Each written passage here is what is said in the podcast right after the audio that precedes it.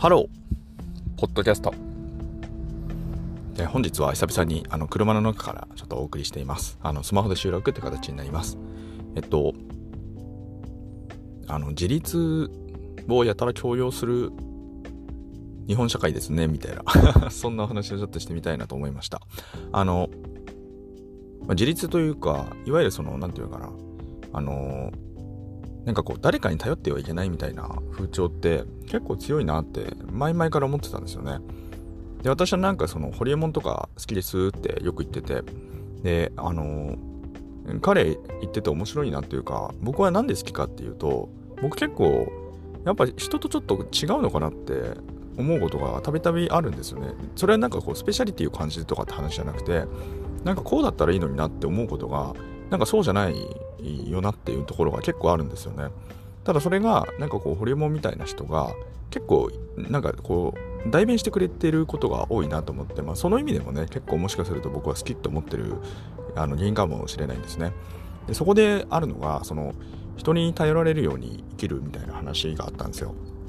まあ、つまり、なんていうかこう、お金儲けとかいろんなことを言うことありますけど、究極的に言えば、なんていうかこう、なんていうかな、誰かが助けてくれるというか、助けてもらえるような生き方をするというか、あの、頼頼れる、頼れる状態、そういう人間関係を作っておくみたいな話ですよね。で、これは別になんかこう、他人様に対してフリーライドしようとか、そういう発想ではなくて、まあもうその額面通り、もしもね、困った時に助けていただけるみたいな、例えばですけどね、まあそういう人間関係がいいんじゃないみたいなことをどっかの回で言ってて、で、僕はその話ってずっと、あやっぱそうだよなって思ったんですよね。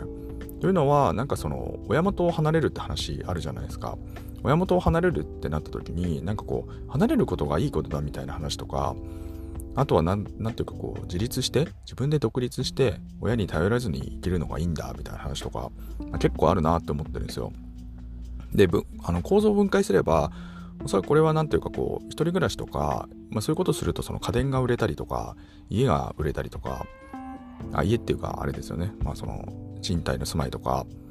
まあそれに付随する要は何ていうかこう、経済的な効果というか、その企業からして、その売り先が増えるって話になるじゃないですか。つまりみんながどんどんどんどん細分化していけば。だからその、まあその不動産屋のキャンペーンであったりとか、まあそういうところが多分背後にはあるのかなって思うんですよね。家電屋さんとか。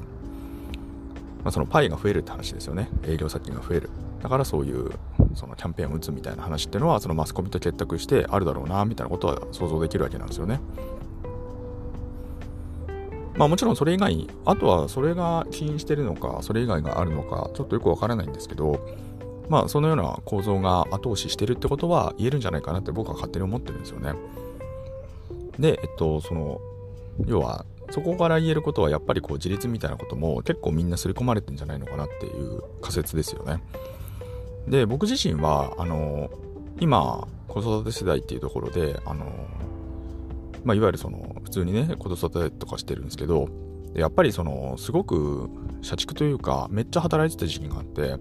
で、その時の経験から言えることで言うと、あの、もう本当に大変だったんですよ。あの、特に子供なんて、0歳から3歳ぐらい持ってる時って、まあ、あいつらはマジでもう宇宙人みたいな感じなので、まあ、非常に特にそのなんか意思疎通が取れる前っていうのはまあ本当に大変なわけなんですよね。夜中も起きたりするし。まあもちろんそれがね、私がやってたってわけじゃなくて、その妻がね、あの、やってくれてたりする部分ほとんどだったから、だからそんな社畜みたいな働き方もできたって話なんですけど、できたというか、まあせざるを得なかったというかわかんないですけど、要はなんていうかそういう時って、やっぱりなんかこう、核家族っていううん、家族形態ってなんかこれは正しいんだろうかみたいなことすごく思ったんですよね。でそれはなんかこう今はあのたまたまねちょっと今僕実はなんかそのサザエさんっていうマスオさんみたいな生活にちょっとなり始めたんですけどまあそういうねその人生経験も面白いかなと思いまして、まあ、たまたまいいよって言ってくださったので、まあ、ちょっとねそういうことを一時的にやってみようと思ってあの今やっていてでそこでなんかこうやっぱりなんていうのかな要は子育て子育てする人がまあ、2人からね、増えるわけじゃないですか。そのしてくれるというかね。まあ別になんかもう全てをなんか委ねてお任せしますとかそういう話じゃないんですけど、あの、ただ、なんか、なんでかこう、非常にこう、なんていうかな、手厚くなったというか、でそこによって私の時間ってのもかなり、なんかね、時間もそうだし、なんか精神的な余裕みたいなものも、あ、すごい湧くなって分かったんですよね。要はその核家族っていう家族形態って今なんか普通になってますしでそれがなんかこう自立する家族の姿だみたいな話とかってなんかこう無意識的なものがあるような気も勝手にしてるんですがこれは本当に正しいのだろうかみたいなことをすごく思うんですよねやっぱりね。でそのこれは今ちょっと家族っていう観点でお話ししていてまあその核家族で親に頼らないみたいな話もあるんですけどでね僕やっぱりちょっとおかしいなと思うのがその頼れる状態じゃないと頼れないじゃないですか。普通に考えれば。何を言ってるのかっていうとだから相手が元気じゃないと頼れないわけなんですよ。元気であったりとかなんか例えばお金持ってたりとかお金持ってるって別にあれですよ。なんかこうたらふく持ってるって意味じゃなくて誰かにこう分け与えられるなんかその準備金がそのたまたまその状態に存在するとかそういう話ですけどまあ、あらゆる、まあ、余裕というか、お金と時間と同じようなものなので、まあ、つまりそれそういったものが、なんかこう余剰があって、誰かに分け与えられる、何かこう、ものが、あの状態であると。でそれはおそらく健康であるってところもあの一致してますし、またそのなんか、ボケてないとか、まあ、その年齢によってはね、まあ、みたいな話とかもあるじゃないですか。要は、なんかこう、元気なうちじゃないと頼れないじゃないですか。だったら元気なうちって今じゃんって話で、まあその年齢によってはね、いろいろ年齢はまあ確率なので元気である確率がその高い、若い方が高いっていう話でしかないんで、一概には言えないと思いますが、まあ、要はその頼ろうと思ったら要はなんていうかこう、良好である必要があるってことですよね。で、良好である確率が高いのって言ったら、結局それってのは、その親ってものがいた時に、自分がその自分が若ければ若いほどそれは頼れるって話頼れる確率が極めて高いって話じゃないですか。ってなった時にもしもそれが頼れる状況であるならばそれは僕はね頼れるものは頼るっていうスタンスがやっぱりいいんじゃないのかなって思うんですよね。でこれはその今回のその子育てって話で言えばやっぱりその家族形態として核家族っていうところでこれはねちょっと話ずれちゃうんですけどやっぱりその要は働き盛りなわけですよ。その年齢的にね。まあそのいろいろ言い方あると思いますけど、私の場合まあ30代ちょっと入ってからすぐに子供できたんですけど、あの、要はバリバリ働けるのに、その家でも大変なわけじゃないですか。余裕がないんですよね。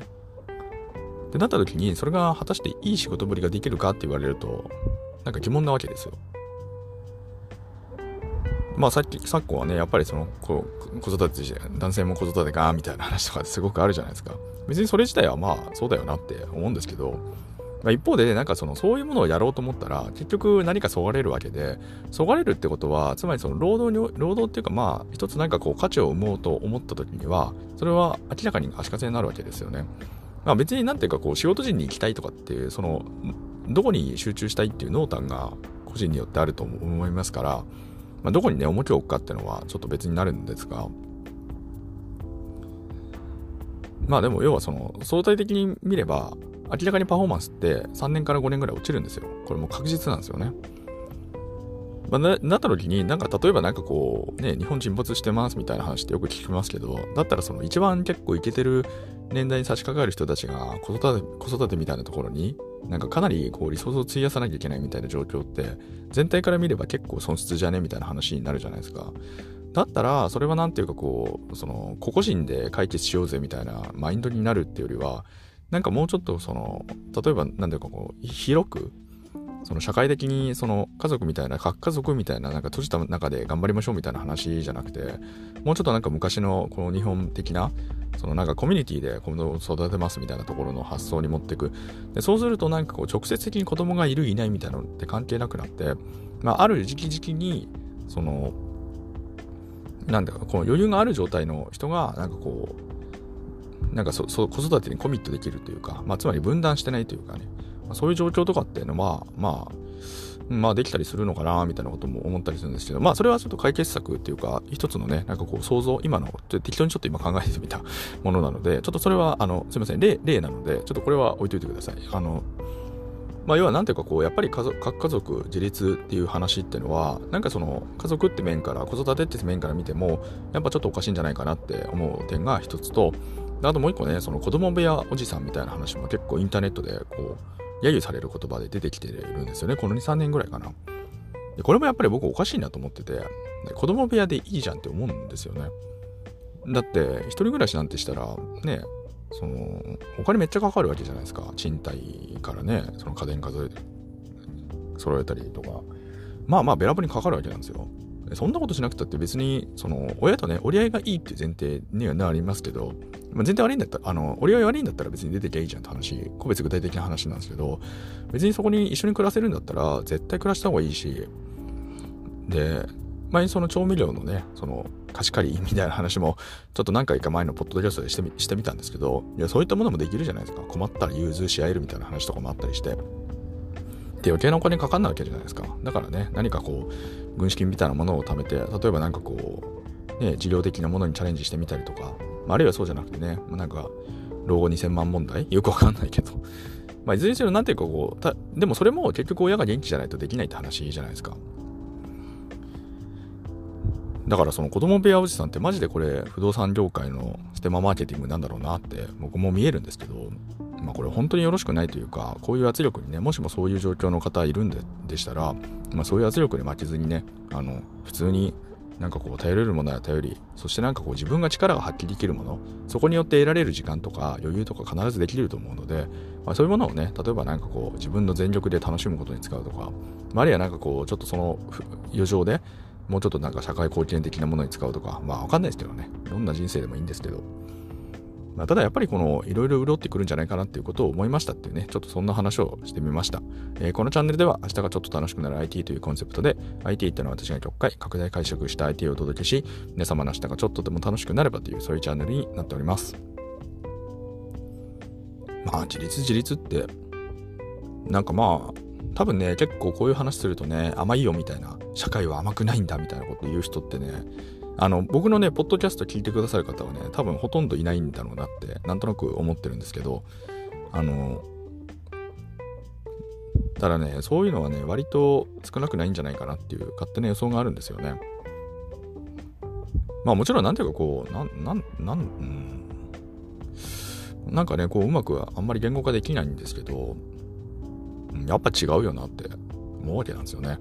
だからもう僕自身もその親にね、かなり頼ろうと思って今、あの、いやこれ頼らないとマジ無理だと思って。まあそれはね、つまりその頼れるっていう人間関係がそこに存在するからだからありがたく乗っかるって話でで、そうじゃないよって方もいらっしゃると思うんで、それはやっぱりそのなんていうか、